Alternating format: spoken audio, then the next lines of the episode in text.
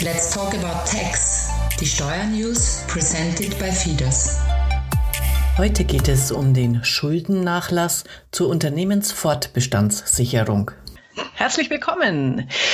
Ich hoffe ja, ich selber komme nie persönlich mit meinem Unternehmen in die Situation, dass man Insolvenz anmelden muss. Doch ich habe gehört, da gibt es eine Möglichkeit, wie man sein Unternehmen nochmal rettet, wie man den Fortbestand sichert. Und da habe ich mir den FIDAS-Profi hier in den Podcast geholt und sage herzlich willkommen, Franz Balik. Schön, dass ich meine Fragen heute bei dir loswerden kann. Danke für die Einladung. Genau. Also, ähm, was genau hat's denn damit auf sich, wenn du das mal erklären könntest? Ich habe gehört, wie heißt es genau, der Schuldennachlass zur Unternehmensfortbestandssicherung, dann noch mit Hilfe gerichtlicher Sanierungsverfahren. Klingt sperrig, aber ist sicherlich eine gute Sache. Auch ich darf Sie, sehr geehrte Damen und Herren, Zuhörer und Zuhörer, mal vorweg willkommen heißen. Vielen Dank, dass Sie diesen Podcast äh, gewählt haben, verbunden auch mit meiner Hoffnung, dass er Ihnen neue Erkenntnisse, zumindest Gedankenanregungen übermittelt. Ja, nun äh, äh, zur Frage. Ja, leider ist es halt aktuell so, dass wir mit einer volkswirtschaftlichen Rezession leider konfrontiert sind. Kreditgewährende Banken darüber hinaus auch mit ihren Kreditgenehmigungen, Entscheidungen zwischenzeitlich sehr restriktiv agieren und dadurch kommen immer mehr Unternehmen halt in finanzielle Schieflage. Sie können ihre Schulden nicht mehr vereinbarungsgemäß bewältigen oder es droht Zahlungsunfähigkeit oder es ist Zahlungsunfähigkeit schon hier eingetreten. Und falls halt eine außergerichtliche Lösung. Das ist das, was wir schon beim Podcast Nummer 45 kurz mhm. äh, hier äh, dargestellt haben. Wenn also diese außergerichtliche Lösung als nicht mehr erfolgreich umsetzbar einstafbar ist, dann äh, bietet sich heute die Chance, Bewältigung dieser Probleme durch die gerichtliche Antragstellung, Eröffnung eines Sanierungsverfahrens mit Abschluss des sogenannten Gläubiger Sanierungsplanes. Und es geht jetzt, gibt jetzt im Wesentlichen zwei Varianten von Sanierungsverfahren, Entschuldungsmöglichkeiten im Rahmen Sanierungsverfahren. Das sogenannte Sanierungsverfahren mit Eigenverwaltung und das sogenannte Sanierungsverfahren ohne Eigenverwaltung. So würde ich das einmal jetzt die, die Frage, so wie sie jetzt einmal gestellt worden ist, versucht haben äh, mhm. zu beantworten. Super, dann starten wir doch hier gleich mal rein. Du hast gesprochen von zwei Sanierungsverfahren. Was ist denn das mit Eigenverwaltung, wenn du das mal näher beschreiben könntest? Ja, mache ich gerne. Dieses Sanierungsverfahren äh, kann bereits bei drohender Zahlungsunfähigkeit durch den Schuldner, nur der Schuldner kann sowas machen, beim zuständigen Insolvenzgericht äh, gestellt werden. Ganz wichtig ist, und das ist wirklich wichtig, das Eigenverwaltung heißt nicht, dass ich keine Insolvenzverwaltung habe, sondern ich habe mhm. zwingend hier bei Unternehmen eine Insolvenzverwaltung. Was heißt hier jetzt mit Eigenverwaltung. Die Eigenverwaltung heißt, dass halt ein Schuldner im Umfang einer Prokura, ja, das ist sozusagen hier die Geschäftsabwicklung im täglichen Bereich, dass er das im Wesentlichen alleine machen darf. Alles, was aber darüber hinausgeht, hier es zumindest der Zustimmung der Insolvenzverwaltung bedarf. Das, was herausfordernd ist bei diesen Sanierungsverfahren mit Eigenverwaltung, ist halt die Antragstellung. Die Antragstellung insofern, als dass ich schon einen Sanierungsplan mit einer Mindestquote von 30 Prozent der Gläubigerschaft anbieten muss. 30 hm. Prozent ist mehr als 20. Das heißt, bei den anderen Insolvenzverfahren äh, ist in die Mindestquote nur 20, aber hier ist auch die Miteigenverwaltung halt hart verdient. Man muss 30 Prozent hier der Gläubigerschaft anbieten.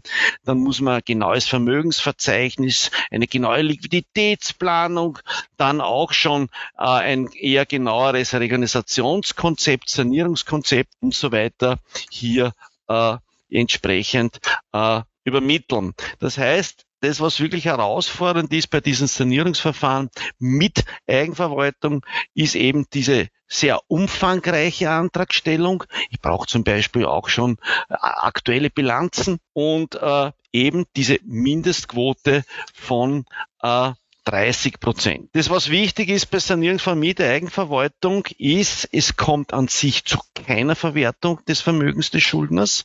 Man kann also sein gesamtes Vermögen retten. Aber der Sanierungsplan muss eben durch Gläubigerschaft dann angenommen werden und die Gläubiger müssen dem auch zustimmen im Endeffekt, dass es zu keiner Verwertung des Vermögens kommt.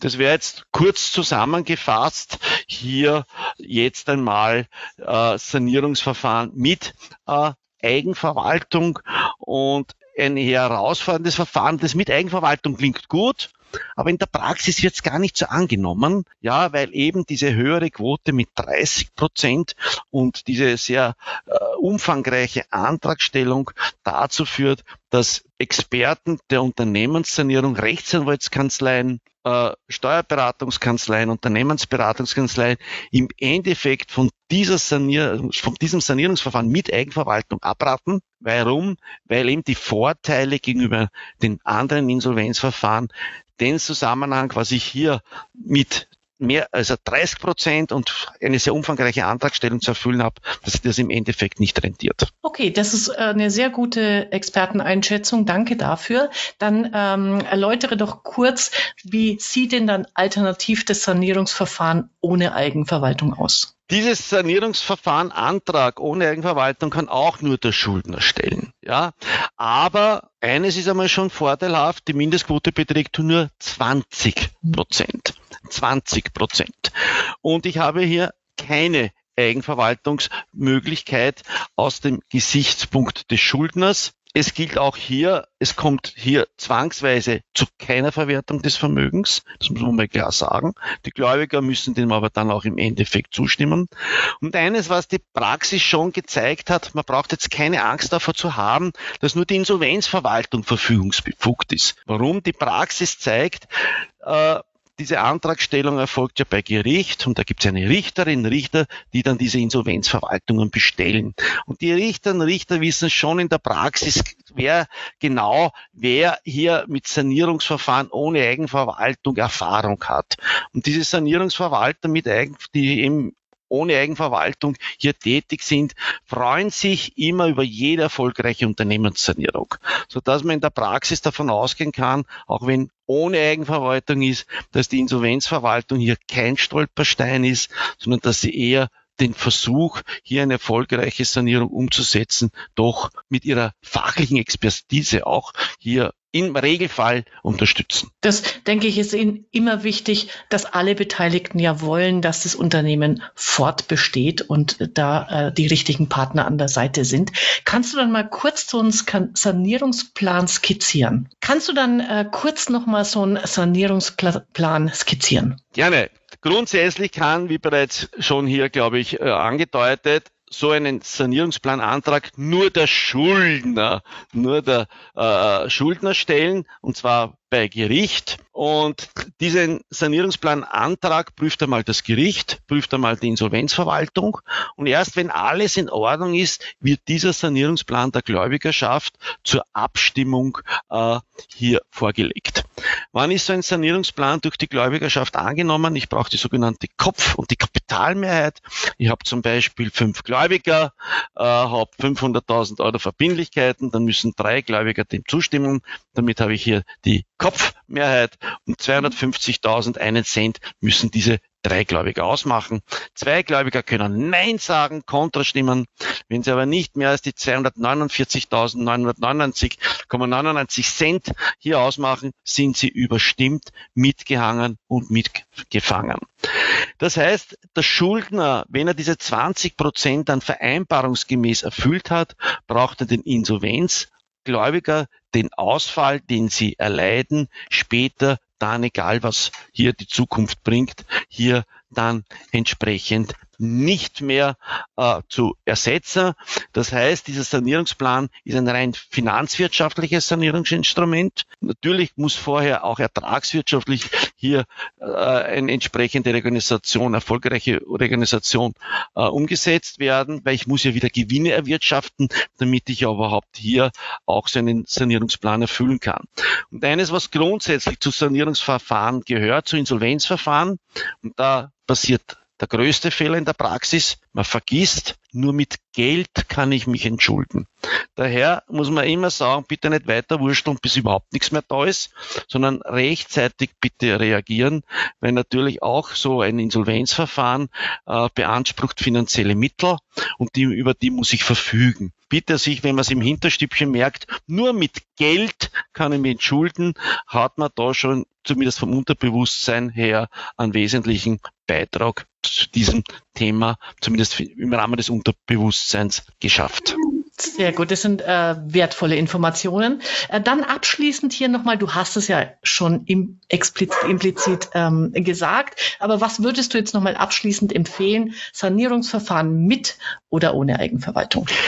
Die Praxis zeigt zumindest in Österreich, wir haben im Jahr so ungefähr 450 bis 500 Sanierungsverfahren ohne Eigenverwaltung Eröffnungen. Und wir haben im Jahr im Vergleich nur rund 30, also wesentlich weniger äh, Eröffnungen bezüglich Sanierungsverfahren mit Eigenverwaltung, weil eben die Herausforderungen sehr groß sind, sich diese Eigenverwaltung äh, hier zu verdienen. Das heißt, die Experten im Regelfall äh, äh, empfehlen Sanierungsverfahren ohne Eigenverwaltung. Die Begründung, glaube ich, wurde schon äh, hier äh, entsprechend äh, übermittelt. In wenigen Kausen, und das hängt jetzt natürlich vom Einzelfall ab, und das wird jetzt auch den Umfang dieses Podcasts äh, übersteigen, kann natürlich auch ein Sanierungsverfahren mit Eigenverwaltung durchaus juristischen als auch betriebswirtschaftlichen äh, Sinn hier äh, entsprechend äh, entwickeln. Wunderbar. Vielen Dank, äh, lieber Franz, für diese wirklich guten Informationen. Wir beide wünschen natürlich allen Hörerinnen und Hörern, dass es gar nicht erst so weit kommt. Aber wenn, dann haben Sie jetzt hier ein paar äh, wichtige Infos, was es zu beachten gilt. In diesem Sinne, vielen Dank und bis zum nächsten Mal. Ebenfalls vielen Dank. Wer jetzt noch Fragen hat zu diesem Thema, der kann sich einfach an die FIDAS Steuerberater Österreich wenden unter www.fidas.at. Bis zum nächsten Mal, wenn es wieder heißt Let's Talk About Tax, presented by FIDAS.